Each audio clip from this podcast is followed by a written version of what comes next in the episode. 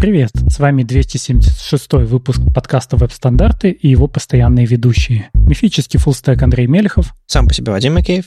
И доброжелюбный бородач Никита Дубко. В этом подкасте мы обсуждаем главные новости фронтенда за прошедшую неделю. Читайте новости в Твиттере, во Вконтакте, в Фейсбуке или в Телеграме. Заходите в наш чат в Телеграме, а если вам нравится, что мы делаем, поддержите нас на Патреоне. Все ссылки в описании.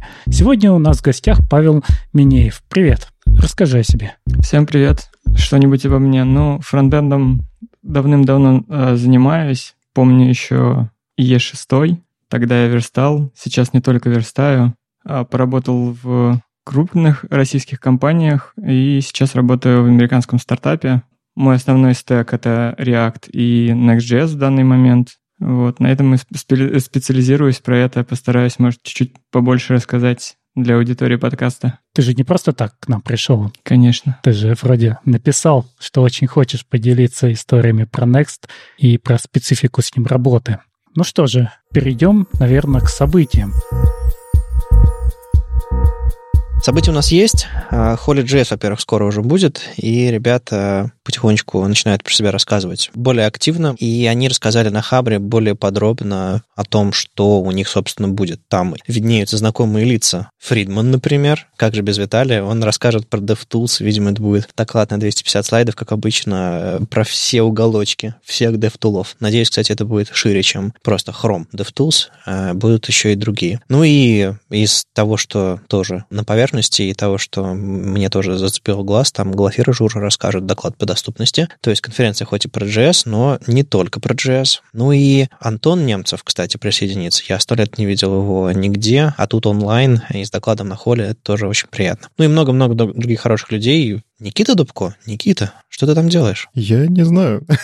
Я что-то как-то это... Всегда думал, что не смогу собрать такой глубокий доклад для Holy.js. А что-то как-то так за время пандемии набрал всякой интересной информации про то, как работать с Daytime и вот это вот все. Наткнулся просто на одну задачу, где это прям больно-больно. Оказалось, что тема интересная. Вот я постараюсь в докладе рассказать, чего накопал. Там даже немножечко физики будет. Угу. Окей, то есть ты расскажешь, расскажешь, как сделать велосипед или про новые спеки, или все на свете? Ой, я и в новые спеки тоже хочу, конечно, посмотреть. Там как раз сейчас интересного всякого intent to ship, intent to implement, а, но хочется именно разобрать. Простая задача — показать поп-ап через 15 секунд. А? Попробуйте реализуйте так, чтобы пули непробиваемы. В общем, знаем мы доклады Никиты. Удачи всем. В общем, онлайн э, Холли в апреле будет питерская версия онлайновая, а в ноябре они планируют делать московскую версию. Не знаю, онлайн или офлайн, но там написано, что онлайн, посмотрим. Мы уже говорили, но тут появились подробности, что конференция Frontend Crew подлодка пройдет 12-23 апреля. Мы еще тогда говорили, что это не совсем конференция, это скорее онлайн-воркшоп и сообщество, обсуждений и так далее. Но раньше мы говорили довольно-таки голословно. А теперь у ребят появилась э, более подробная страница, на которой они рассказали про первый блок, э, про первую неделю, которая стартует 12 э, апреля, и на вторую неделю, которая стартует 19 19 апреля у них еще открыт э, CFP, то есть Call for Papers, то есть приходите с вашими идеями, докладами, мастер-классами, воркшопами или что у вас там есть. Форма будет у нас в описании. И, что важно, на следующей неделе мы уже заранее тизим, мы с организаторами этой конференции, этого события поговорим в подкасте, так что подробности будут, узнаем, что за формат, что у них будет на второй неделе, кого они там за неделю подсобирают, и вообще зачем это и как это. В общем, Маша Просвирнина, она в частности, этим занимается. И другие орги появятся у нас в подкасте на следующей неделе. Новости браузеров, которых новостей не очень много. Safari Technology Preview 123 Сначала вот я честно думал, рассказывать, не рассказывать, это такие вот, типа, в лесу упала шишка.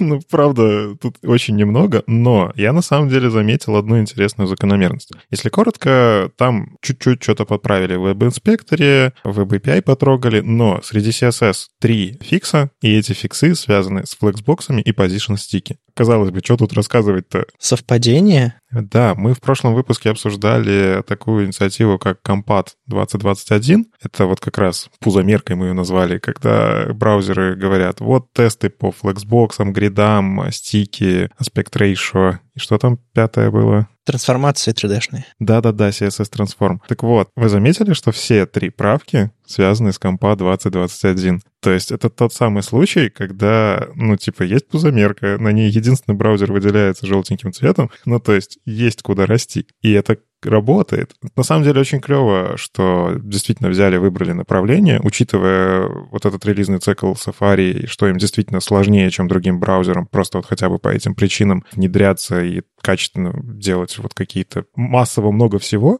Здорово, что они взяли, акцентировали внимание вот на этих пяти штуках, про которые мы говорили, а, кажется, они тоже могут вполне себе выдвинуться вперед. К сожалению, вот на компа 2021 вот этот дашбордик пока еще не проросли никакие... Ну, я не видел, чтобы там появились вот именно связанные с 123-м Technology Preview, что графичек взял и вырос, а там просто пока еще показывается за март апрельского, там нету прогона. Но мне, мне кажется, это клево. То есть, несмотря на то, что очень маленький, коротенький релиз ноутс, э, страничка сама по себе коротенькая, видно направление. Меня это радует. Я когда открыл эту страничку, я такой кручу пальцем на телефоне, кручу, кручу, типа, блин, не грузится. Перезагрузил еще раз, покручу, сно... и тут я понимаю, что загрузилась из первого раза. Просто страница короткая.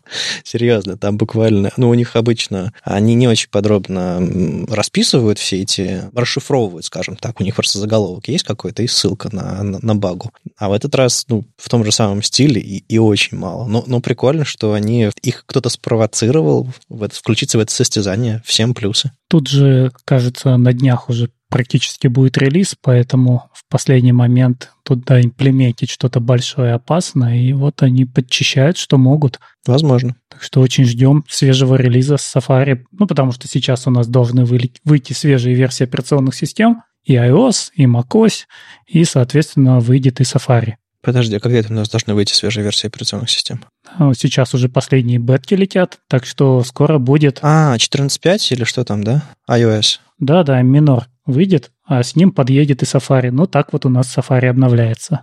Окей, ну нормально. А, они, кстати, еще анонсировали, что у них ВВДЦ э, будет, будет летом, там, по-моему, в июне 7 типа того. Поэтому, возможно, что-то большое у Safari и, и тогда выйдет. Они, ну, скажем так, анонсируются, по крайней мере, а выйдет там уже ближе к осени. В общем, ну, примерно релизный цикл понятен. Они стараются делать это не два раза в год, по-моему, уже почаще все-таки, но все равно как-то да, не так зелено, как другие браузеры, а, но, может быть, они разгонятся. Из интересного, тут у нас в блоге V8 написали, что имплементировали реализацию пропозала на статические инициализации в классах, даже как блоки статической инициализации. Звучит немножко страшновато. А зачем это нужно? Это пропозал, он сейчас на Stage 3, и он нужен нам для тех случаев, когда у нас есть какие-то статические поля, мы хотим их проинициализировать, когда не экземпляр класса создается, а вот э, бежит у нас по классу эвалюация, или как это даже сказать. В общем, класс у нас читается движком, и в этот момент мы можем проинициализировать какие-то статические поля. Но как это сделать? Вот для этого вводят такие специальные блоки, которые отмечаются как статик, и открывается блок, и дальше мы что-то можем написать, прочитай, сделай и запиши это в статические поля. И дальше любое обращение к статическим полям класса это получит. На слух очень сложно. Я понимаю, лучше читать статью. А чем это поможет в двух словах? Грубо говоря, можно сказать, вот до этого было так, а после этого стало иначе. Что? Скорость, удобство, читаемость, память? Ну, мы некоторые данные храним в статических полях. Но статические поля, они же существуют. Вот когда мы класс описали, мы получили доступ к статическим полям. Когда мы создали экземпляр, мы мы получили доступ к конструктору, и в конструкторе мы можем что-то сделать. Но со статическими полями это сделать нельзя. И вот мы, например, решили, что мы передаем какие-то переменные через environment, и там у нас, например, для дева и прода мы хотим немножко разное поведение. Чтобы это условие не запихивать в функции, а напрямую получить, например, в статических полях установленным, мы можем это вот убрать вот в этот блочок. Окей. Okay. Ну какой же странный синтаксис. Я вот когда читал, э, первое такое, боже, э, это точно еще JavaScript? Это не какой-то, не знаю, C-Sharp с, нов, с новым обновлением? Ну, то есть это действительно штука, которую, кажется, придется по новой перекраивать программы. Обучаем JavaScript, нужно немножечко привыкнуть. Слушай, ну если тебе не нужны классы, то и, и не надо ничего перекраивать. Ну как классы не нужны? А если у тебя там еще приватные поля в классах, да, статические блоки инициализации вместе. А вот, кстати, из блока этого статической инициализации ты имеешь доступ к приватным полям класса, между прочим. Те самые, которые мы через хэшек отмечаем. В общем, JavaScript уже не тот, конечно. А в вашем ежедневном э, коде много классов? Насколько это распространенная вещь? А, у меня только классы в коде. Ну, я тоже бэкэнд пишу на классах. Мы, видимо, со- сочувствуем вам с Вадимом. Нет, я просто давно не видел такого кода, кроме в ситуации, когда веб-компоненты, там просто так они устроены. Ну, в моем коде один-два класса максимум наберется. Но это интересно, потому что когда мы работаем с какой-то логикой, мы пытаемся ее описать э, в терминах реального мира, уложив это в объекты. И вот для создания этих объектов нам нужны классы. Ох, ты сейчас можешь просто холивар начать по поводу того, действительно ли ООП — это отображение реального мира, и вот это вот все. Тут... Ну, я просто понимаю, что, допустим, для наших задач а, наследование как концепция, она хорошо подходит. Поэтому а, классами решать гораздо проще. Статические, кстати, вещи нам тоже могут быть достаточно полезны, поэтому я позитивно смотрю на это внедрение. Но, боже, какой странный синтаксис.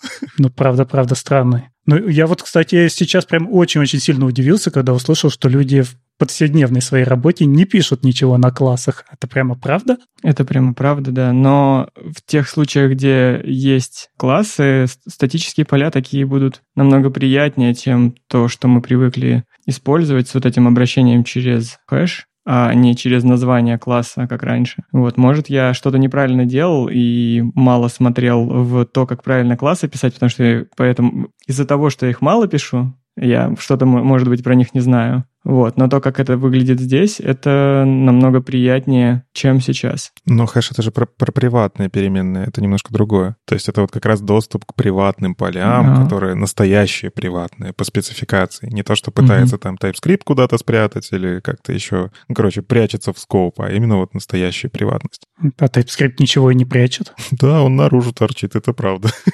Как и любые, ну, потому что у нас в JavaScript не было возможности описать приватные поля, и они заехали к нам не так давно, но TypeScript с ними немножко несовместим, потому что его описание приватных полей это действительно работает только на уровне самого TypeScript, а в рантайме у нас может работать только то, что у нас есть в JavaScript. Это те самые вот хитро описанные приватные поля. Но да, все становится очень запутанным. Ну, не знаю, мне кажется, после async await и ген- генераторов уже не не стоит удивляться ничему в JavaScript, как бы синтаксис уже пошел своим путем. Не, ну это же здорово. Но, Вадим, ну, Ну, в CSS появляются контейнеры. Или в CSS появляется обращение к родителю, как недавно на 1 апреля написали в новостях. Ой, да, давайте обсуждать первоапрельские шутки. Ладно, с V8, с V8 все понятно.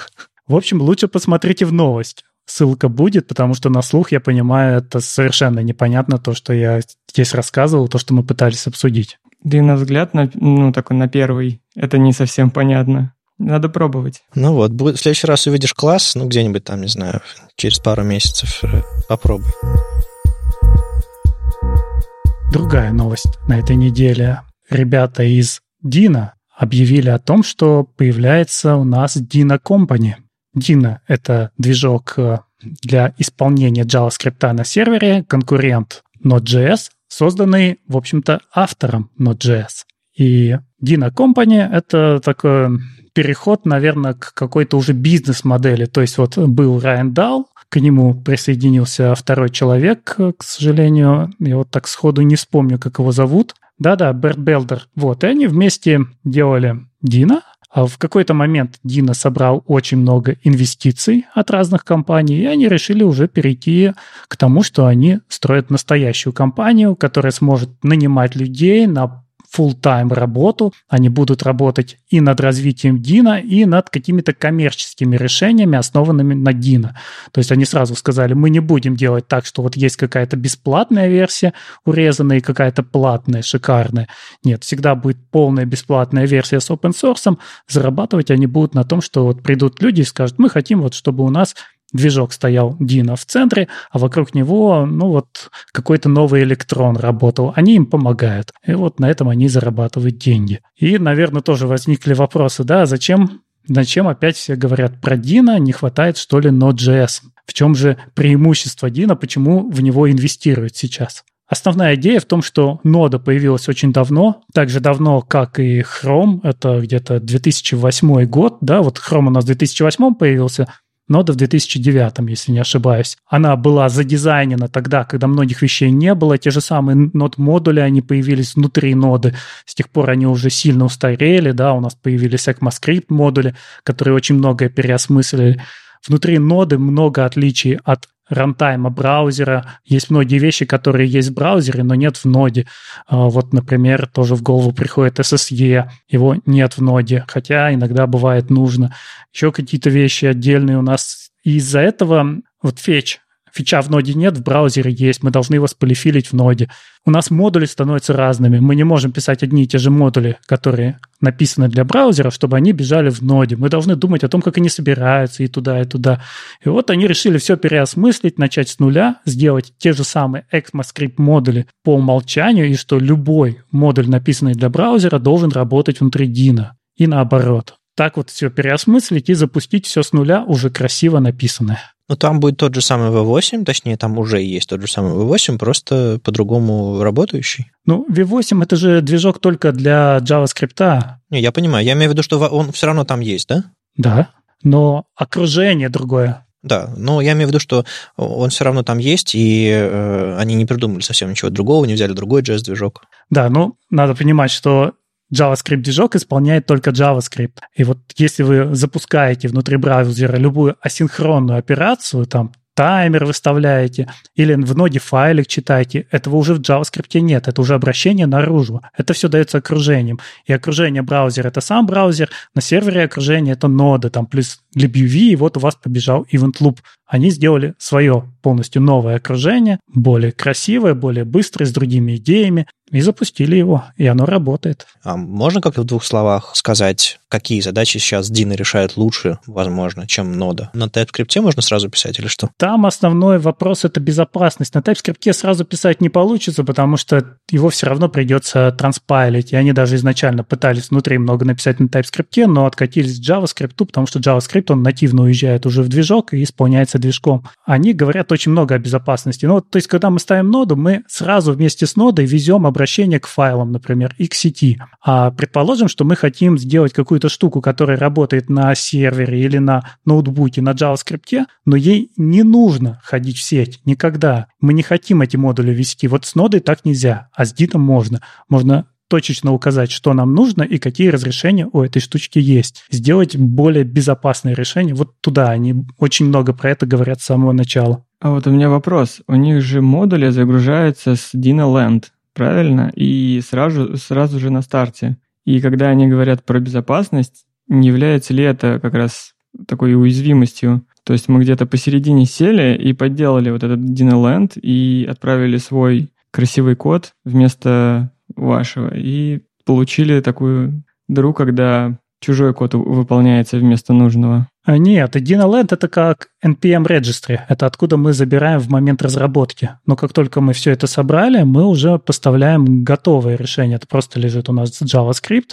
Мы его бандлом поставляем и ничего уже не тянем снаружи. Так что здесь примерно паритет. Окей. Okay. Если это бандлится, то да. Потому что, ну, опять же, это уже могут э, возникнуть проблемы во время проверки на секьюрность нашего решения. То есть мы предполагаем, что работаем где-нибудь в банке. Я, как человек, который работал в банке, знает, что все модули могут вообще проходить полный э, аудит. А как бы пока ты не прошел аудит, ты не можешь э, этот модуль добавить себе в код. То есть npm install затягивается, да? Он не, npm install работает, но у тебя просто все это через э, кэширующий сервер. Э, кэширующий сервер тебе дает только те версии, которые были заапрувлены. Примерно вот так. Ну, примерно то же самое. Окей, если это так работает, это круто. Ну, конечно, они же поставляют решение, которое должно работать на любом ноутбуке, например. И у вас может не быть доступа в сеть, когда вы запустите приложение, использующее Dino как движок. Поэтому, конечно, там есть бандл, и ничего не выкачивается на каждый новый запрос. Это только режим разработки. Ну, то есть это сильно похоже на то, как сделано в Go. Правда, в Go нельзя прям по HTTPS обращаться к модулям, но звучит похоже. И насколько я понимаю, вообще ребята сильно вдохновлялись Go. Изначально даже писали Дина на Go, но потом быстренько развернулись на Rust. Именно так. Первая версия была на Go, но не получилось. Ну, Rust еще быстрее. Какие-то сплошные модные технологии и прогрессивные решения. Ну, посмотрим, что из этого получится.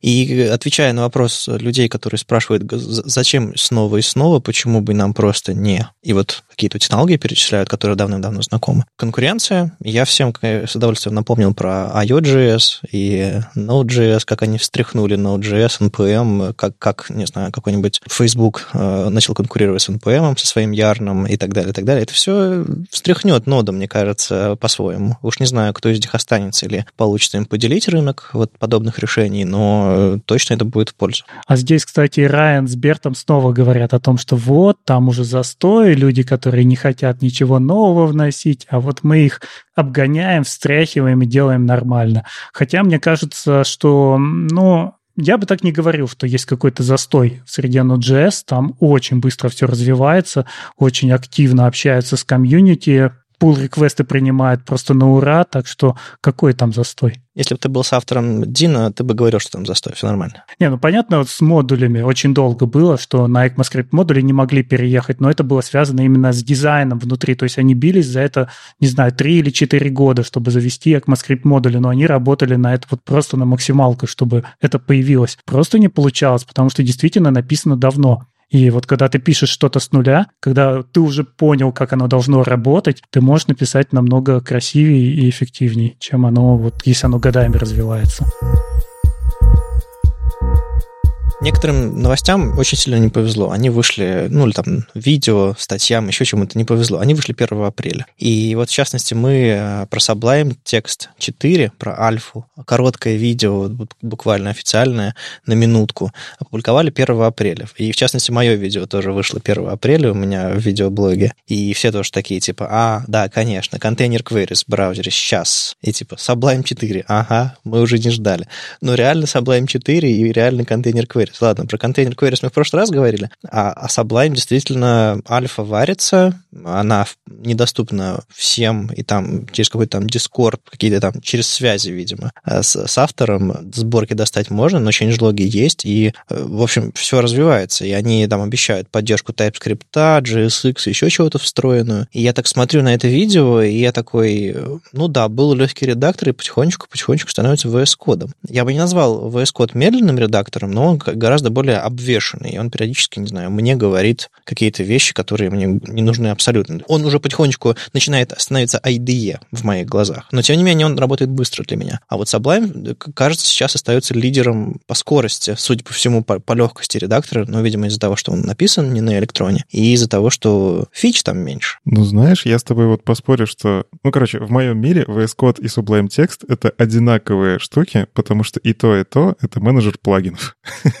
По-хорошему, это штука, которая из коробки умеет не так уж и много. Ты можешь поставить кучу плагинов, и у тебя начинает уметь много. VS Code просто сделали ставку на TypeScript, и, ну и втащили это прям вот изначально встроено. Поэтому у них было такое преимущество. Но Sublime мне как раз-таки всегда нравился. Я долгое время сидел на Sublime. Он нравился мне тем, что туда можно поставить любой плагин, который там тебе Vim создаст внутри Sublime. Что может быть правильнее и нужнее? Ну вот ты же можешь поставить поставить любой плагин Vim. Это и есть самый быстрый редактор. Зачем что-то еще придумывать? Да, осталось только найти кнопку выхода, да?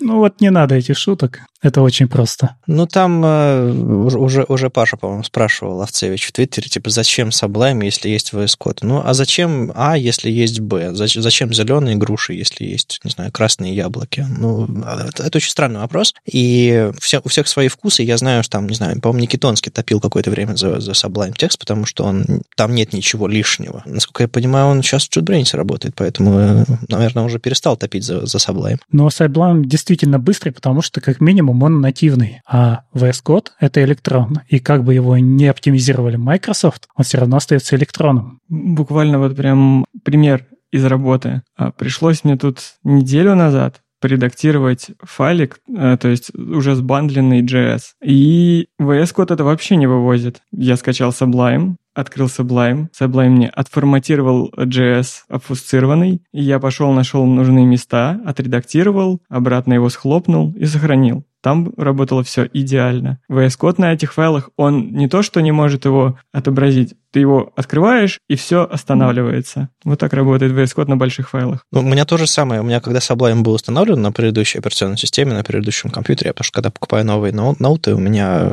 ставлю операционку с нуля, ну, старая привычка, винду переустановить. И я специально держал его для больших файлов. То есть, когда какой-нибудь Atom или VS Code э, не справлялись, и мне нужно было реально там или бинарник даже какой-то поискать что-то там открыть, или просто вот скомпилированный какой-нибудь бандл, например. Не то, что это часто происходит, но ты знаешь, что можно. А не знаю, в том же самом Vime, э, ну, в консоли просто чуть менее удобно, чуть менее привычно, потому что я не работаю в консольных редакторах. Но и консольные редакторы тоже с этим хорошо справляются, конечно. А так он на питоне написан, по-моему, да? Вроде да. Ну вот в этом, кстати, основной недостаток Sublime, почему многие, ну, веб-разработчики, по крайней мере, не могут нормально... Ага, да. Напиши плагин на питоне, да. Да, вот именно. Ты хочешь себе что-то сам расширить? Я ж, я ж программист, я знаю, как сделать хорошо. И в Sublime написать себе плагин, это реально нужно питон понять, как он вообще чего, что это что, табуляция может участвовать как часть языка, и ты такой, что? Мы тут спорим, табуляции или пробелы, а оно там это важно. А по факту VS Code выигрывает тем, что я могу написать на JavaScript. То есть я, как веб-разработчик, своим удобным языком, который я знаю, беру и пишу. И причем легко. И та же история, на самом деле, с большими IDE-шками, которые, например, требуют установки Java для того, чтобы тебе написать плагин. Не, Никита, это моя реплика. Я не хочу себе Java ставить. Да, ну то есть Sublime Text очень крутой, но его тяжело самому себе прокачивать, ты можешь поставить готовые плагины и довериться тем, кто знает Python. И вот эта вот проблема экосистемы, когда веб-разработчик, ну, редко достаточно на самом деле, что веб-разработчик и питонист одновременно. И поэтому питонисты пишут под себя достаточно удобные, клевые штуки, они действительно молодцы, работает быстро, все супер. Но вот под веб нет вот этой такой синергии, как в VS Code. Ой, так, так, так под, под какой-нибудь веб-шторм э, на Java плагин написать до сих пор надо, по-моему, да? Да, там, знаете, там даже есть очень интересная вещь, что они смотрят сами на то, какие плагины сейчас популярны, например, в VS Code, и делают их реализацию внутри веб-шторма, командой веб-шторма. Потому что действительно очень сложно писать тебе нужна не просто Java, тебе нужна идея, причем идея Ultimate, которая стоит денег. В обычной идее ты не сможешь написать плагин для JavaScript, потому что тебе нужна идея, которая позволяет ставить плагинчик для JavaScript, а это только Ultimate. Очень плохо. Это вот прямо болезненная вещь в идее. Но, знаете, вот как раз здесь Python выигрывает, потому что Python все-таки попроще. Тебе не нужно настолько глубоко разбираться, как нужно тебе разобраться с Java и сборщиками под Java, чтобы написать плагинчик. Но, тем не менее, VS Code, э, кажется, побеждает сейчас умы, и было бы интересно понаблюдать, как Sublime сможет вернуть свою публику фронтендерскую, например, вниманием больше, больше интеграции того же TypeScript, JSX или какого-нибудь современного вот этого модного молодежного. Плюс э, они со своим Sublime Merge развернулись, у них там, это, по-моему, уже не один человек, а команда, у них есть продукт, который альтернативный, который развивается, и мне, мне на самом деле, я на него посматриваю, на этот Sublime Merge, мне нравится, потому что я Tower пользуюсь а, для сложных задач с гитом, и мне нравится, на самом деле, иметь какой-то GUI для, для подобного, для контроля версий. И Sublime Merge выглядит очень неплохо. А тут Sublime текст. Ну, в общем, опять же, люблю конкуренцию, не люблю, когда про атом ничего не слышно, не видно, и я не знаю, я, я просто жду, когда его уже закроют по ощущениям, честно говоря. Про VS Code постоянно какие-то новости, апдейты, но он тоже начинает пухнуть уже. А вот Sublime, м-м, посмотрим. Ливеру очередной раз показала простое решение, которое интересное. Э, Ливеру любят копать глубоко даже какие-то простые вещи и предлагать такие исследования, я бы сказал. Но это, наверное, связано с тем, что она преподаватель, в том числе, э, и, в принципе, пишет научные работы. Вот у нее такой подход, он чувствуется в статьях. Но она еще и спеки пишет, поэтому, да, она глубоко копает всегда. Так вот, она такую статью с немножечко провокационным названием, типа «Темная тема за пять минут». Вам нужно, для того, чтобы написать тему, вам нужно всего лишь и многоточие. Кликбейт, да. Да, тут есть такой кликбейт. Мне просто почему статья, она в сердечке прям отозвалась. Я буквально за день до этого у себя на бложике темную тему прикручивал.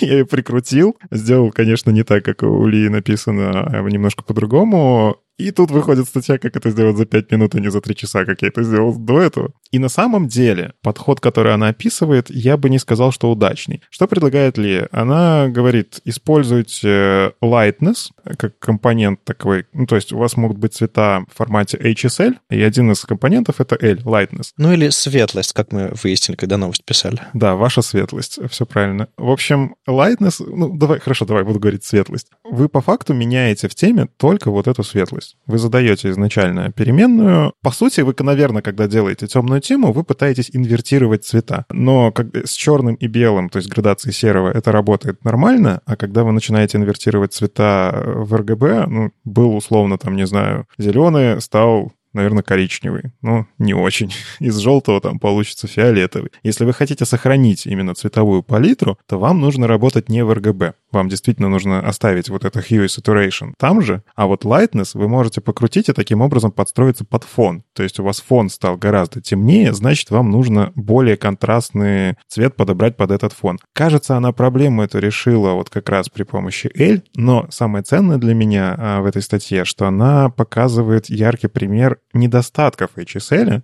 в сравнении с новой цветовой э, схемой, новым цветовым пространством LCH. К сожалению, пока что LCH не умеют прям все браузеры, и вы не можете взять это, внедрить и радоваться жизни. В Safari можно уже. Ну да, здорово, что это можно в Safari. Э, я вот говорю как раз про то, что э, чем хорош LCH? А это изначально такая штука, которая убирает недостатки, как раз-таки связанные со светлостью. HSL, к сожалению, если там проводить какие-то тесты действительно на соответствие цвета, действительно ли он настолько яркий, не яркий, он имеет перегибы. Особенно вот в тех цветах, которые глазом воспринимаются более чувствительно. Как раз-таки LCH, его, там у Ли как раз есть картинка, в которой она прям явно показывает. Вот один буквально пример. Цветовое колесо, которое в HSL а, с одной светлостью, и в LCH с такой же светлостью. И ты прям видишь, что LCH действительно градиенты рисует правильно, что ничего не выделяется, все равномерно, хотя при этом мы видим все еще все цвета. И она показывает демки, я так понимаю, она тоже в Safari их собирала, потому что скриншот это как будто бы живые. Она показывает, что да, действительно, если мы внедрим LCH, то кажется, вот эти все темы, цветовые колеса, они станут более правильные. Просто основная проблема вот этой всей статьи про то, что темная тема за 5 минут, а, вам любой дизайнер скажет, а, Да, темная тема за 5 минут. Тут люди месяцами работают, чтобы это было хорошо. Stack Overflow годами переписывали свою темную тему, чтобы она нормально завелась. И тут не только в технологическом стеке проблемы, тут реально подобрать, как это, вывертка называется, да, Вадим, если правильно говорить про темную тему? Выворотка, да. Выворотка, да-да-да. Вот эта история, когда белое на черном, оно же читается не так. Вам нужно много чего учитывать, и вы по факту не можете использовать абсолютно черное, абсолютно белое. Короче, там очень много нюансов, нюансов, и вам любой дизайнер скажет, что, ну, нет, не за 5 минут. Ну и вот LCH один из этих нюансов решает. Вот именно, что я верю, что LCH — это путь к тому, чтобы дизайнеры могли начать мыслить переменными. То есть сейчас многие идут в эту сторону, и вот когда мы, например, разговаривали с Вадиком Матвеевым и Юлией Музафаровой, мы как раз обсуждали вот эту историю про токены, про то, что можно вот именно токенами общаться, какими-то примитивами, которые позволяют вот только этот примитив поменять, и у тебя уже все как-то так рассчитывается. То есть переменные — это действительно круто, но как научить дизайнера работать с переменными, когда, ну блин, так они же не работают. Мы хотим, конечно, работать, но математика в браузере все еще никакая. Кстати, мы, э, когда обсуждали видео, которое я записывал про цветовые функции, э, и говорили, что в Safari, допустим, там три цветовые функции работают, в Firefox одна, а, так вот Color Mix работает и в Firefox, и в Safari. И что интересно, если в Color Mix не указывать цветовое пространство, в котором ты смешиваешь два цвета, Safari по умолчанию использует LCH, и более того, это прописано в спеке. То есть, когда вы смешиваете два цвета с помощью новых цветовых функций, все браузеры, когда они адекватно поддержат эту функцию, они будут правильно смешивать цвета именно вот таким плавным, клевым образом. А в Firefox, и я это в своем видео сам не понял, но вот постфактум уже выяснил, что там нельзя не указывать цветовое пространство, потому что он фалбечится на LCH, а LCH не поддерживает. Поэтому в Firefox нужно написать типа color mix in sRGB, и тогда уже смешивать. То есть э, Fox и вот остальные остальные браузеры, пока не поддерживают LCH, и это, в частности, кажется, будет новым дефолтом браузерным для смешивания цветов. И, возможно, градиенты станут более адекватными, возможно, по крайней мере, смешивание цветов будет тоже более адекватным и контрастные темы. В общем, а, на самом деле, вот эта вот история с инвертацией чего-то примитивной, то есть сменой цвета или инвертацией, это, это такой э, цветовая тема для, для ленивых, а, вернее, ну, темная тема для ленивых. Но, тем не менее, в какой-то момент это может начать работать правильно.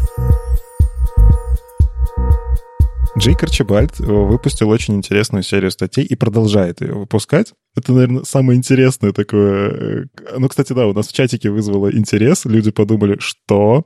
В общем, Джейк Арчибальд сравнивает на скорость сайты Формулы-1. Да, есть разные команды, э, у каждой команды есть свой собственный сайт. Это просто сама ирония, да? Формула-1, она вся про скорость, а он показывает, насколько их сайты не очень быстрые. А у меня, как у человека, который, э, ну, я в детстве прям очень любил вот это вот посмотреть по телевизору. Эффект Доплера изучал. Вот. Э, болел за Фернандо Алонсо, и вот это вот все. Я вот прям помню с детства такое. Мне, меня эти статьи, они таким чем-то ностальгическим прям повеяло.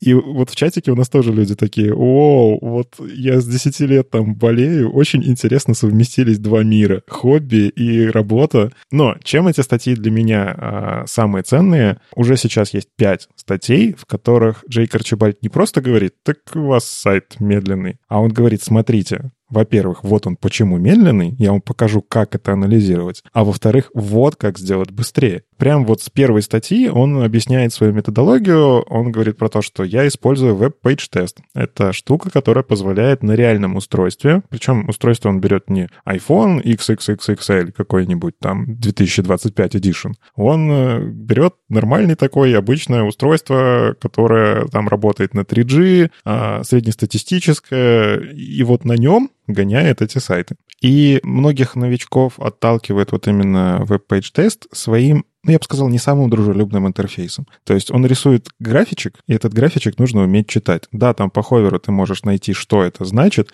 но я помню свои первые ощущения, ну, это ты такой открываешь, м ну, красивый график, как им пользоваться. Еще где-то несколько недель назад WebPageTest был еще и стрёмный по дизайну самого сайта. Я на него заходил, думал, что он такой стрёмный, и, наверное, его никто не обновляет. Наверное, он, ну, но его недавно отредизайнили, а он стал лучше. Там, там Тим Кадлек э, устроился туда работать, по в прошлом году. Так что проект развивается активно. И вот если хочется потестить что-то на реальных устройствах и посмотреть что-то большее, чем показывает вам просто там Waterfall в вашем хроме или, или Lighthouse, очень рекомендую. Ну и вот Джейка показывает, как этим пользоваться. То есть э, он действительно говорит, вот смотрите, эта полосочка значит вот это. А вот этот URL, он говорит, что вот у вас тут CSS-фонд трекер. Шри при помощи шрифта вас трекают специально на сайте. Очень полезная вещь. И он просто берет, действительно раскладывает э, сайт на этапы загрузки, причем записывает видео. Он прям показывает. Вот эта штука влияет вот настолько. А вещь, которая абсолютно вам не нужна, не используем CSS. Убираем. Ну, как он, я так понимаю, выкачал себе этот сайт. Я так не понял, чем он их выкачивает, но он их выкачивает. То есть он получает статическую версию этого сайта. В гетом, курлом. Скорее всего, да. А, и он начинает оптимизировать. То есть он пытается воссоздать реальные условия, он действительно, я так понимаю, постит эти сайты в интернет, чтобы точно так же через э, веб-перф вот это все проверить. Но он вносит правки, он рассказывает, какие правки он вносит, и потом он выдает видосик, на котором видно, ну, человек за одну статью всего лишь. Понятно, что там, скорее всего, пару дней работы, а может и несколько часов, кто знает, может у него опыт такой обалденный. Он просто берет и показывает, смотрите, я сделал. И на видосике видно, его версия, которая грузится там условно 3 секунды, и версия текущая реальная, которая грузится 25 секунд. Я надеюсь, это возымеет эффект именно на авторов вот этих сайтов. То есть, ну, смотрите, у вас прям вот так оптимизируйте, сделайте вот так, и станет хорошо. Это фантастическая вещь, и на самом деле я вот смотрю на все, на все выводы, которые он делает, я все эти статьи просмотрел, уже, по-моему, пять частей есть, а команд, по-моему, еще парочка, парочка частей точно будет еще. И я прям вижу вещи, которые, ну, я обычно на них на, на сайтах жалуюсь, там у себя в блоге раньше, раньше сайты разбирал, может, еще вернусь. И, в принципе. То есть смотришь, люди инлайнят в HTML, не понимая, что HTML — это блокирующий ресурс. Люди инлайнят в CSS, тоже не понимают, там шрифты не оптимизируют, картинки не оптимизируют. Думаю, что SVG — это ну, идеальный и единственный формат для логотипов. А он берет, там, не знаю, а, в API засовывает логотип и говорит, ну, типа, нормально и в два раза легче. Зачем? Вот в чем, в чем ценность SVG в этом случае? Ну и вот такие вот выводы он делает раз, раз, раз, и во сколько раз? Там в семь раз быстрее. Ну, это безумно, безумная разница. И хочется понять, что останавливает всех остальных от того, чтобы сделать так же хорошо. Люди не ценят performance или просто ну, мало кто знает? Знаешь, я по очень многим вопросам также задумываюсь. А почему здесь нельзя было настроить CI? А почему нельзя было правильно именовать ветки? А почему нельзя было красиво написать код и не дублировать что-то? Они всегда возникают. Вот почему-то иногда люди просто делают и отправляют это в production с кучей-кучей вопросов. Практически всегда у этого есть объяснение отличное от того, что кто-то злобный урод. Типа сроки, бюджет, знания, условия работы, легаси код какой-нибудь страшный, в котором ты даже трогать его боишься, потому что все сломается.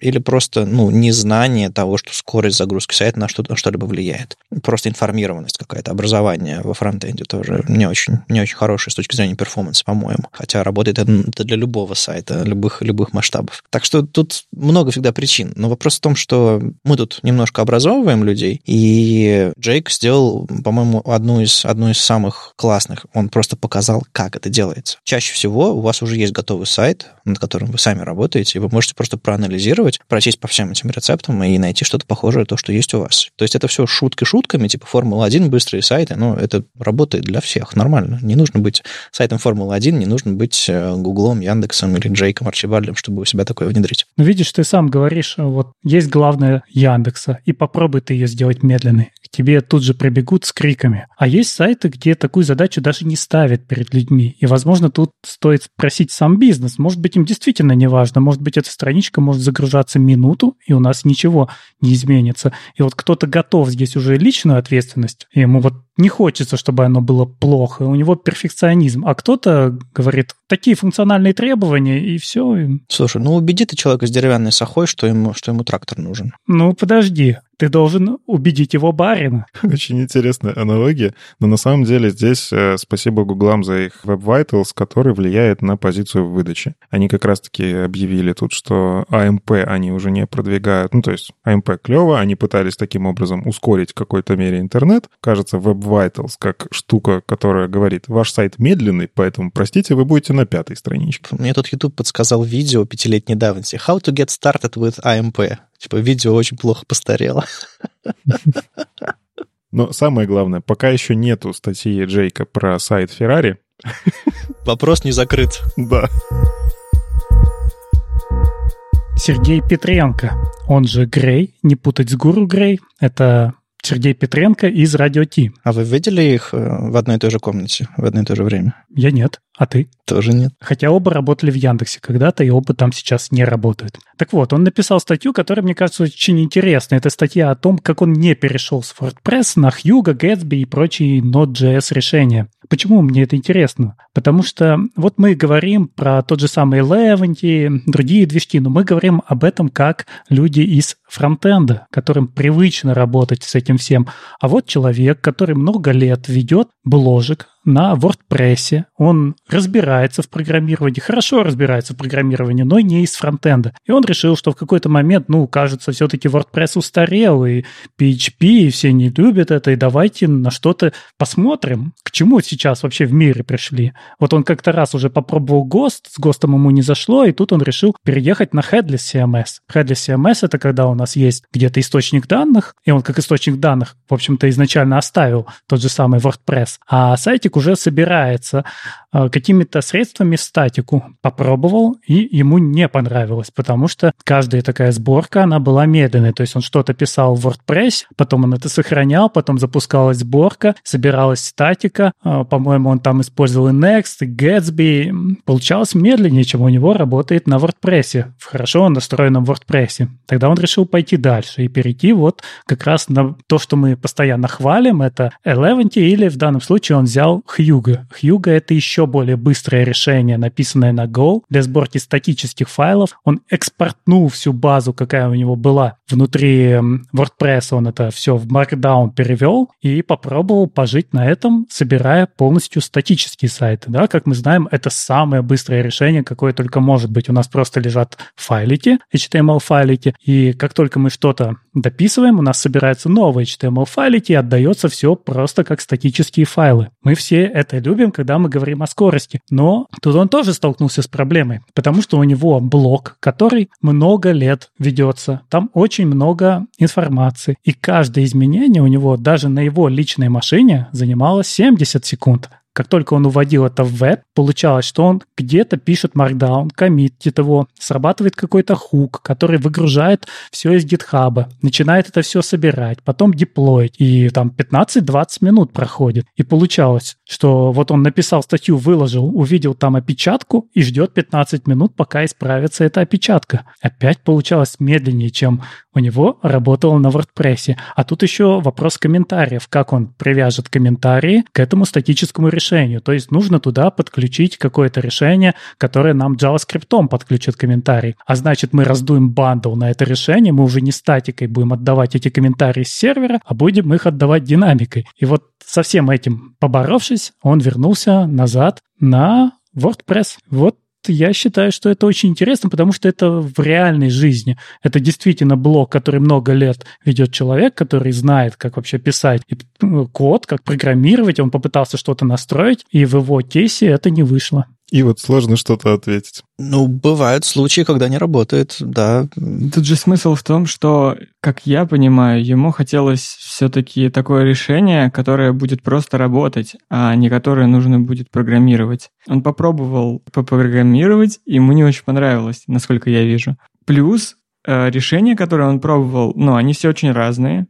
они написаны на разных языках, и чтобы правильно и хорошо оценить каждый из них, нам нужно изучить достаточно хорошо документацию. Но тут же цель сделать просто вот сейчас сделать и запустить. И тут времени на изучение глубокой документации нету. И с первого подхода, конечно, ну, так может не получиться, а, потому что я бы защитил Next в этом случае, и там не обязательно как бы все пересобирать каждый раз. Там можно и по-другому делать. С другими решениями, да. Но опять же, как я вижу, он использовал Хьюга. Хьюга достаточно быстрый. Ну и там, как бы я понимаю, что проблема как раз, в которую он уперся, это была CI и то, что нужно все это перевыкладывать. А тут как бы все достаточно быстро. Вот ведь это ведь проблема с объемами информации. Она делится на две части. Есть э, часть именно сборки, когда ты проходишься по шаблонам и склеиваешь контент. Это одна часть. Это, допустим, Хьюго быстрый, потому что он там Go написан, например.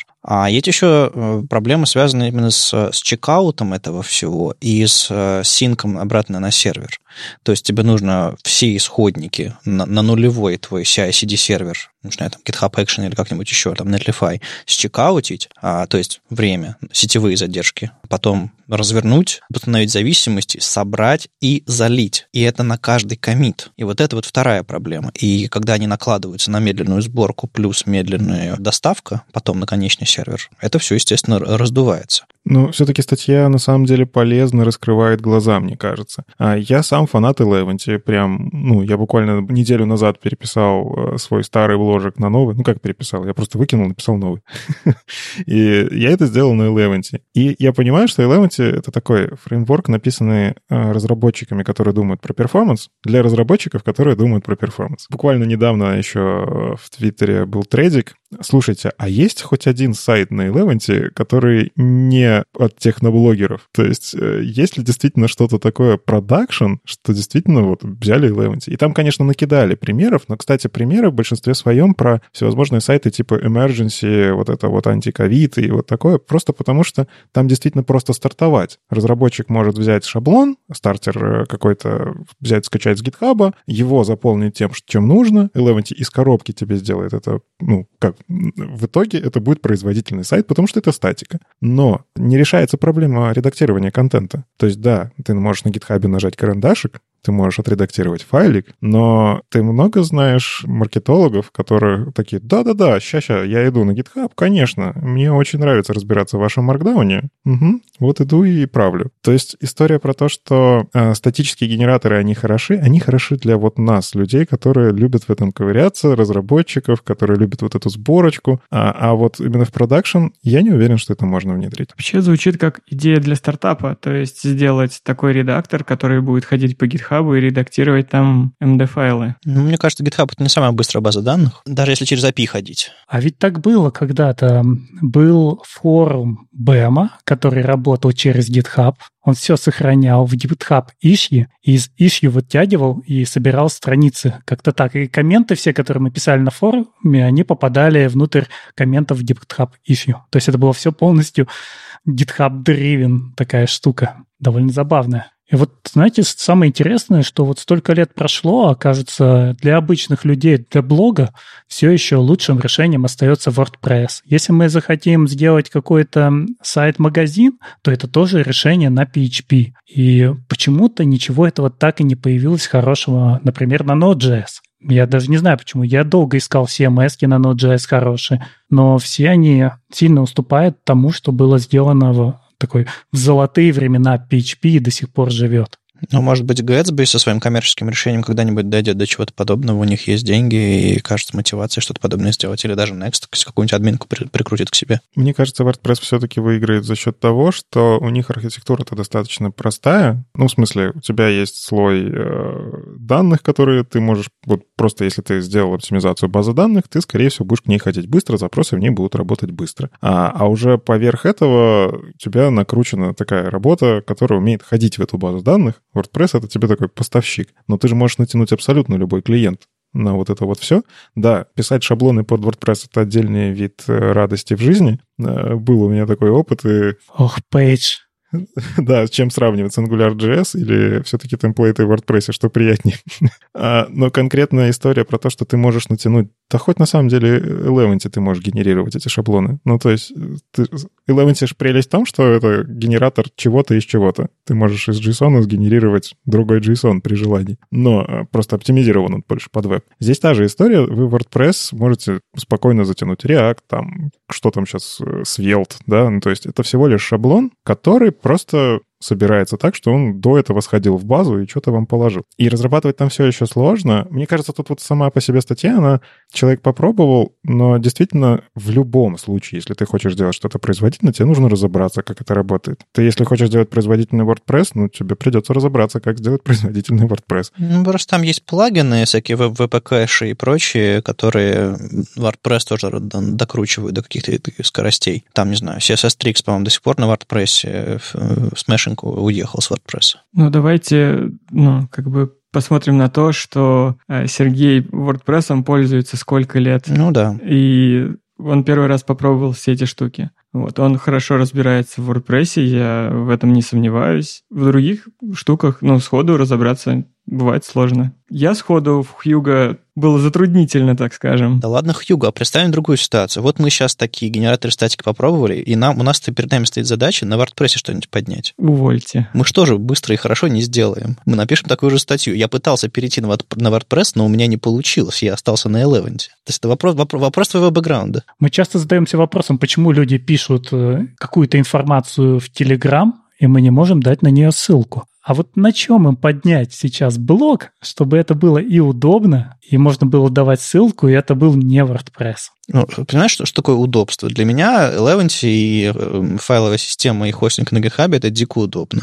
То есть все, что я хочу положить в интернет, сложнее одной страницы, я, скорее всего, сейчас соберу на Eleventy. Ну, просто потому, что я в нем разобрался и привык. А, грубо говоря, с, с появлением соцсетей понятие комменты на сайте, а, ну, оно перестало иметь какую-то ценность. А поскольку там всякие корзины, Shopify и прочие всякие внешние сервисы для e-commerce есть, ну, они тоже прекрасно встраиваются в эту систему. А для него удобство имеет совсем другую характеристику. Для него удобство — это drag and drop, это, это какой-нибудь э, визивик, э, редактор, и админка, и авторизация, и, возможно, даже нативный клиент, к которому можно подключиться к базе, что-нибудь подредактировать. Ну, я имею в виду с интерфейсом. Там есть же всякие джетпаки и прочие штуки для WordPress, которые позволяют нативными клиентами пользоваться для админки, для администрирования сайта, создания контента, например. То есть э, у всех разное понимание удобства. Поэтому, когда ты говоришь, как быстро поднять удобный блок, ну, смотря кому. Но и комменты не для всех потеряли ценность. Вот. Для Сергея комменты ценны. Для многих людей, которые пишут в Телеграм даже, им комменты ценны. Они подключают комменты и активно на них отвечают. Они собирают комменты под статьей, чтобы сделать следующую статью лучше. Так что здесь тоже разные совершенно кейсы. Я как активный контрибьютор э, Remark 42 могу сказать, что комменты важны. А что ж ты не сказал? А что такое Remark 42? Remark 42 — это самая лучшая и надежная система комментариев, конечно же, которая не следит за пользователями, что самое главное. Так ты же у нас тот человек, JavaScript, который делает что-то в Remark 42, и как, как тебе комментарии про твою работу? Да, мне нормально. Я, ну, как бы с Умпутуном общаюсь уже достаточно давно, и, ну, я не привнимаю это так близко к сердцу. Вот и все. И если вы слушаете радио Ти, тот самый, как он меня называл, уже не помню, но вот тот самый JavaScript, который помогает, это я. И я у них был в гостях буквально там пару выпусков назад или один выпуск назад. Это тоже был я. Ну хорошо, мы тут сейчас говорим про WordPress и про, про, про всякие генераторы статики и так далее, но давайте Просто оглянемся по сторонам. Современный фронтенд — это же page. Где page вот в этом мире генераторов статики живет? Рядышком, потому что можно даже WordPress с React поженить, уж не говоря про Element и все остальное. Это все-таки два разных мира. У меня есть ощущение, что люди так настолько подсели на клиентский рендеринг, что они не думают про сервер. Может быть, тогда определиться вообще, что такое page, потому что если у меня на странице очень много роутинга, но она вся на клиенте, это page? Ну, звучит как да. Ну да. А если я нажимаю F5, и у меня рендерится сразу нужная страница по этому роуту? С бэка забирается, да? Да, она уже рендерится на бете. А, все, все, все, я, я, я понял, в чем трюк. Смотрите, это то же самое, что прогрессивное улучшение и это, господи, как второе? Graceful Degradation. Graceful Degradation и Progressive Enhancement. Я когда-то пытался сформулировать, э, в чем разница между ними, и сформулировал. И это, мне кажется, подходит очень хорошо. Грубо говоря, определить, что для тебя бэкэнд или фронтенд, можно очень просто. Ты выбираешь точку отсчета. Что для тебя первично? Где ты прежде всего пишешь код, а что является дополнением, fallback ом, улучшением или там деградацией. И если ты прежде всего пишешь код для того, чтобы он запускался на клиенте, и без этого у тебя ничего не работает, но routing да, на бэкэнде на всякий случай э, генерируешь, просто чтобы поисковики ходили, у тебя single page, клиентский рендеринг и так далее. Но если ты делаешь полноценный бэкэнд, у тебя все работает, но на клиенте ты улучшаешь, чтобы у тебя все работало быстрее, это другая уже архитектура. То есть надо понять, откуда точка, точка отсчета берется, где лежат твои приоритеты. И мне кажется, картина станет яснее. Паша, у тебя какое представление о том, что такое SPA? Ну, у меня, ну вот, наверное, самое классическое, то есть мы имеем JavaScript bundle, который загружается и рендерит нам что-то на клиенте. То есть весь рендеринг всегда происходит только в браузере, и все. Вот. Мы можем, конечно, иметь какие-то, не знаю, скелетоны, но они обычно тоже как бы никакие не динамические, а просто как бы HTML, который мы сделали отдельно и загружаем. Тогда почему это не просто название? Ну, есть же у нас название client-side rendering. Почему вы называете это SPA? Если у меня все рендерится на клиенте, но этих bundle ов 10, и на routing у меня просто отдаются эти bundle ы, но они все равно продолжают рендериться чисто на клиенте. Это уже вроде не SPA, но рендер остается клиентским. Мне кажется, я знаю, откуда пошло вот это вот название SPA. Как мы настраиваем наш SPA? Мы берем index HTML и говорим, а теперь, Nginx, пожалуйста, по любому route у отдай нам вот этот индекс. Вот эта одна страничка, которая раздает твой bundle. А там ты уже в JavaScript разбираешься, что тебе отобразить. Вот, думаю, отсюда ноги растут. Мне кажется, кажется, вот изначально же это все пошло еще со времен Gmail, когда вот они показали свой SPA, что можно не переходить все время по страницам новым, а делать все в рамках одной страницы. Вот для меня SPA — это когда очень многое происходит в рамках одной страницы без перезагрузки. То есть что-то подливается мне, э, там появляется, закрывается. Включая изменение адреса страницы. Да пусть и изменение адреса страницы. Главное, что я получаю ощущение работы с приложением, находясь на странице. Ну вот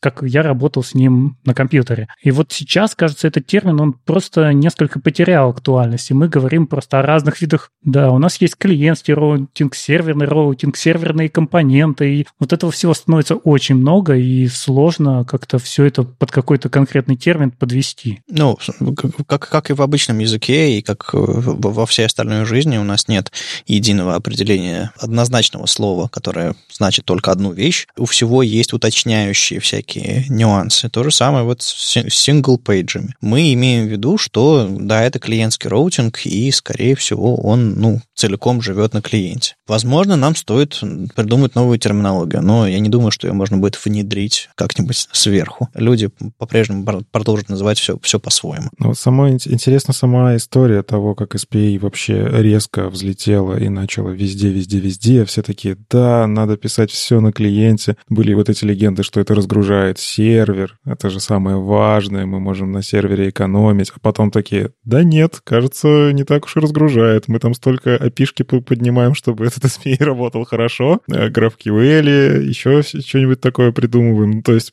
поднимаем еще сверху рядышком еще один сервер, который раздает вам данные.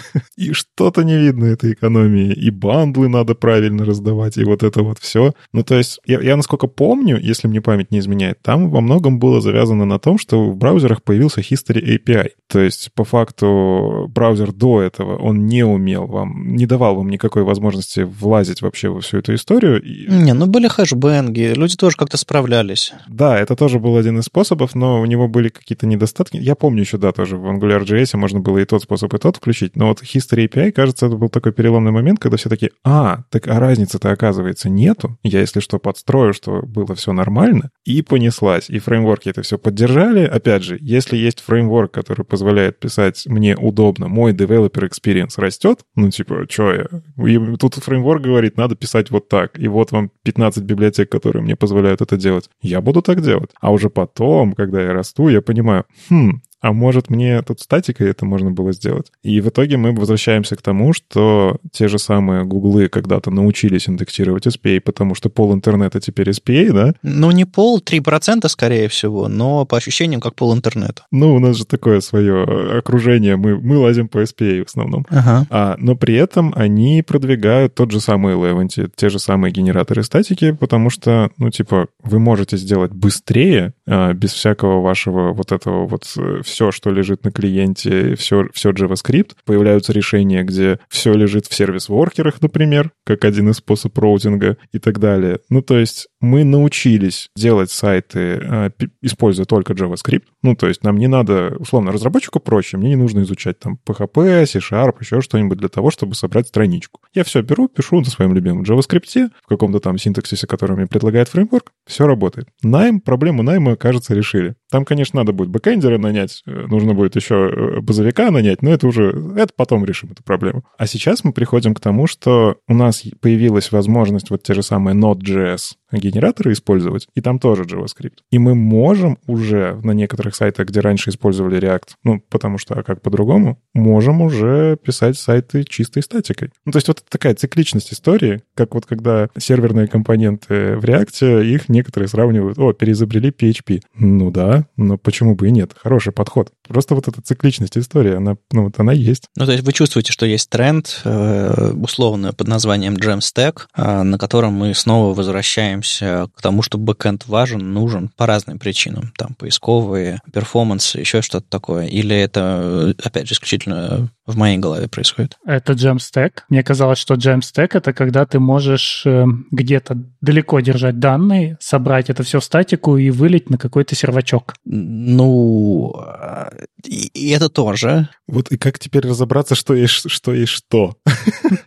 вот, вот и кто я? Я SSR, я Джем, я, старый PHP-шник, я не знаю. Вот, вот как? Как градацию провести вот этого всего? Или мы сейчас все сразу? Вот хороший специалист умеет все и умеет настраивать там веб-пак, чтобы он крутился и под single-page applications, и под э, генератор статики. Ну, кстати, я бы сказал так, что мы э, вот это понятие SSR переизобрели. Раньше все было SSR, и никто это не называл SSR. Ну, то есть мы все генерили на сервере, на каком-нибудь PHP. Потом мы от этого ушли, ну, как бы не говорили, что это было SSR. И сейчас мы, когда начали рендерить JavaScript на бэкэнде, мы такие, вот это серверный рендеринг. Но до этого как будто этого и не было. Тут очень такие, да, границы, они размытые, как это все работает, потому что те же фреймворки, которые изначально делались для того, чтобы делать SSR, внезапно становятся не только фреймворками для SSR, потому что оказывается, что в том числе рендерить на сервере каждый раз это не так уж и быстро. То есть, если мы используем JavaScript, потому что мы хотим рендерить наш красивый там React или там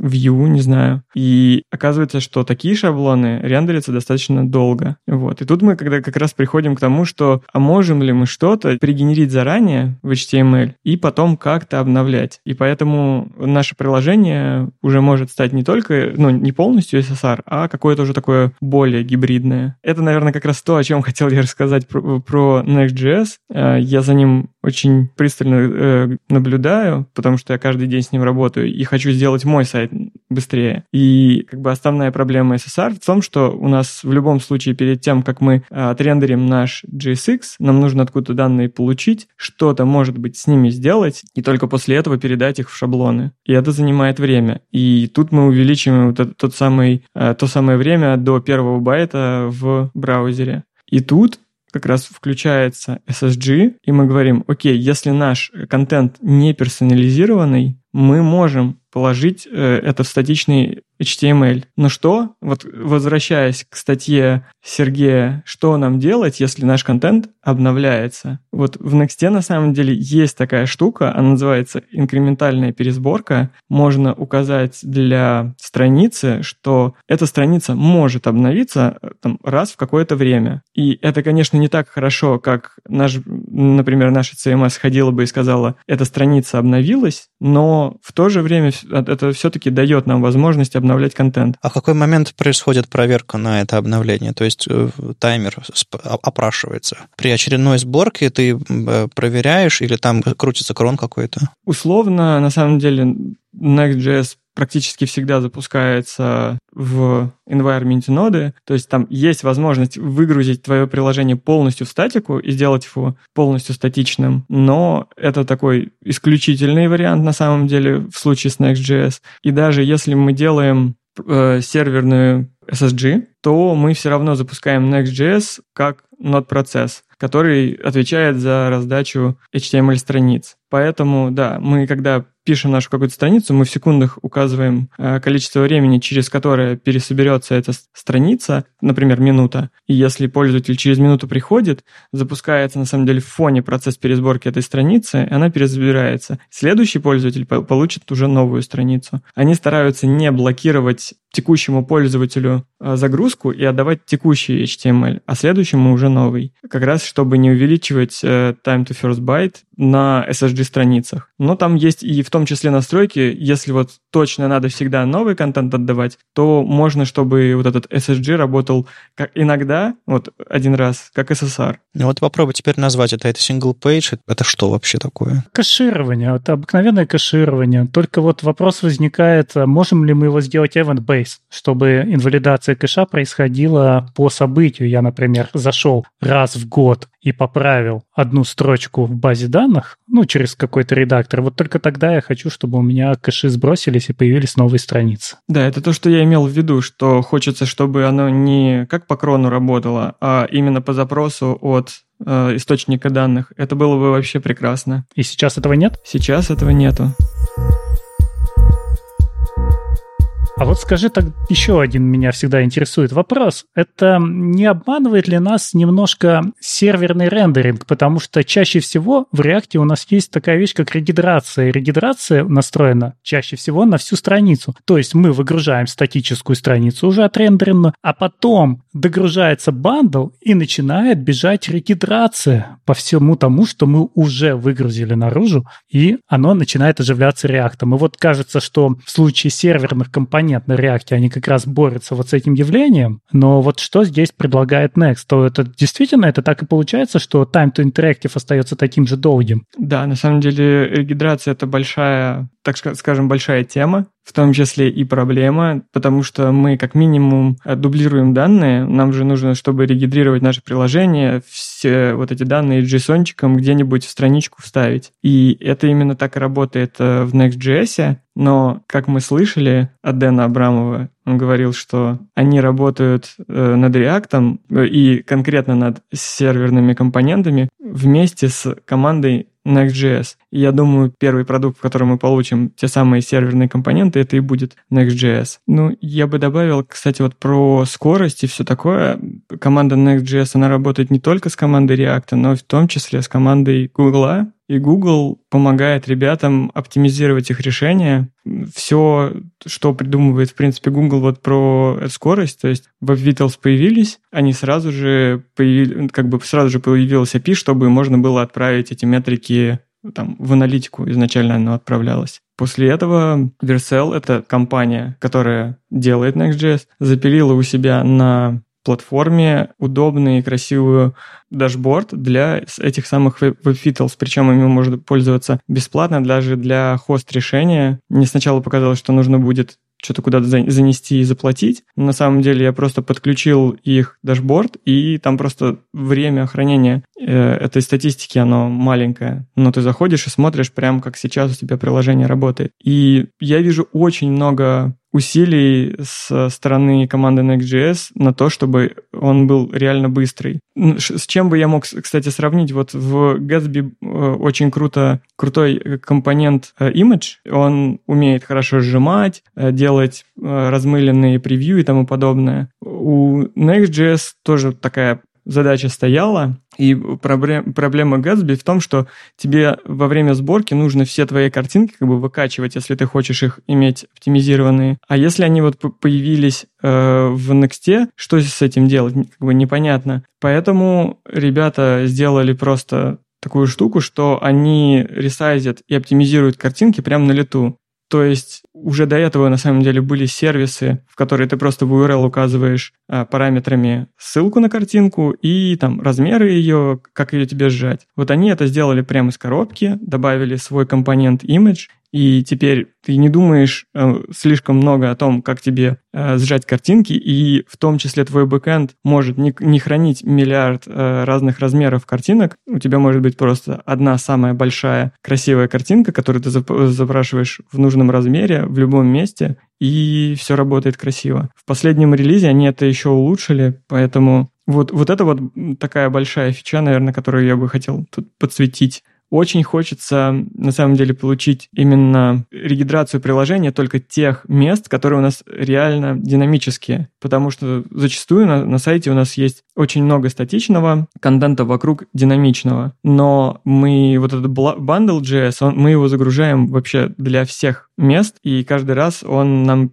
перерендерит все. И тут, на самом деле, я хотел, наверное, поделиться с аудиторией такой крутой штукой. Она, на самом деле, этот фреймворк в таком зачаточном еще состоянии называется микросайт. Парень, э, его зовут Нейт, вот, он, вдохновившись э, несколькими, несколькими статьями про частичную гидрацию приложения, решил запилить такой фреймворк, который будет очень сильно похож на Next.js, только под капотом он использует Preact, но, в принципе, какая разница, если у них API одинаковый, только бандл меньше. И он сделал так, чтобы гидрация была только у частей, которые реально динамичны. И вот это вот звучит очень круто. Я надеюсь, к примерно тому же придет Next.js, потому что сейчас я могу писать свои сайты на моем любимом JSX, шаблончике, и рендерить это все в красивые HTML, в которых не будет ни капли реакта после того, как я их собрал. Ну, то есть смотри, э, допустим, у нас в типичном server-side рендеринге приходит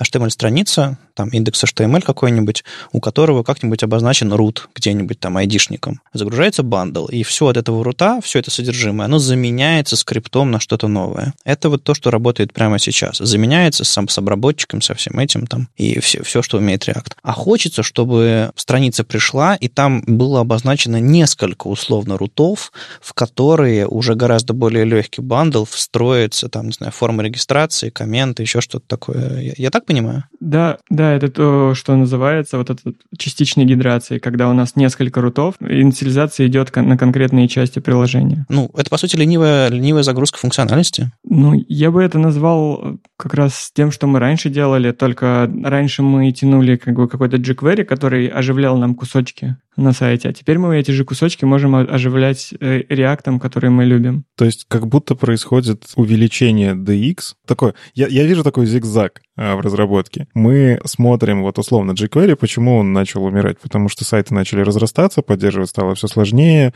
банально как менеджить все ивенты, все события на странице. Слишком много плагинов, слишком много плагинов. С плагинами это вообще отдельная история, глобальная область видимости. Ну, то есть сам, сам по себе концепт был такой. У нас есть проблема, это кросс-браузерность. Мы решили ее фреймворком. DX вырос потрясающе. Через какое-то время начал падать UX, User Experience. Больше стало багов, потому что мы стали слишком много использовать инструментов. Но еще BX, Business Experience тоже. А, в том числе, да. Окей, начинаем решать эту проблему. Придумали, ну, JSX на самом деле хороший, хорошее решение. Ну, то есть мы придумываем Developer Experience увеличивается за счет того, что мы же HTML умеем, мы понимаем, как там дерево работает. Окей, заменим его на придуманные элементы. Ну, то есть это, это прикольно с точки зрения Developer Experience. И на первых этапах оно действительно работает быстро. Но появляется экосистема вокруг этого всего, которая добавляет там хоки, хуки, они же придуманы не на пустом месте, потому что были проблемы. Нужно их как-то решать. Окей, мы сделали большой огроменный root, и у нас теперь нужно регидрировать полностью, мы дублируем все-все-все, и у нас снова приходит новое решение, давайте придумаем микроруты какие-то раскиданы, давайте придумаем, как это сделать серверные компоненты. Ну, то есть у нас всегда, видимо, будут такие зигзаги. Мы придумываем инструмент, он решает проблемы разработчиков. Это на самом деле проблемы бизнеса в том числе. Если тебе на разработку приложения нужно два года, то в современном мире ты просто не выживешь. Тебе нужно запускаться за пару дней. И вот в этом случае те самые реакты работают там хорошо. Есть куча стартер-паков, запустился. Но при этом ты уже в выдаче там условно Гугла будешь на пятой странице просто потому, что у тебя так приложение написано, что оно медленное. И мы начинаем придумывать новые инструменты. И вот мне кажется, оно так будет бесконечно. Мне было бы очень важно, чтобы по пути этого зигзага где-нибудь появлялась точка стандартизации, чтобы нам не пришлось в следующий раз что-то переделать, у вас уже в платформе были решения который позволяет вам либо так, либо так сделать. Ну, вот сравнительно недавно мы обсуждали новый ну, History API 2.0, я уже забыл, как он точно называется, а, систему эм, роутинга клиентского, условно, которая гораздо более человеческая и адекватная, чем History API. Вот это возвращение в платформу, то, что, то, что накостыляли по дороге. И хорошо, хорошо бы, что у нас эти вещи не только с History API такое происходило. Ну, то есть вот эти вот разговоры, а вот мы раньше на HTML и CSS делали, чистым ванильным JavaScript, все вот это, а вы сейчас там реактом вашим. Я все-таки считаю, что все эти фреймворки приносят очень большую пользу. А, да, они могут не нравиться староверам, я не знаю, тем, кто... Ну, условно, если у вас нет бизнес-задач под эти фреймворки, это не значит, что фреймворк плохой.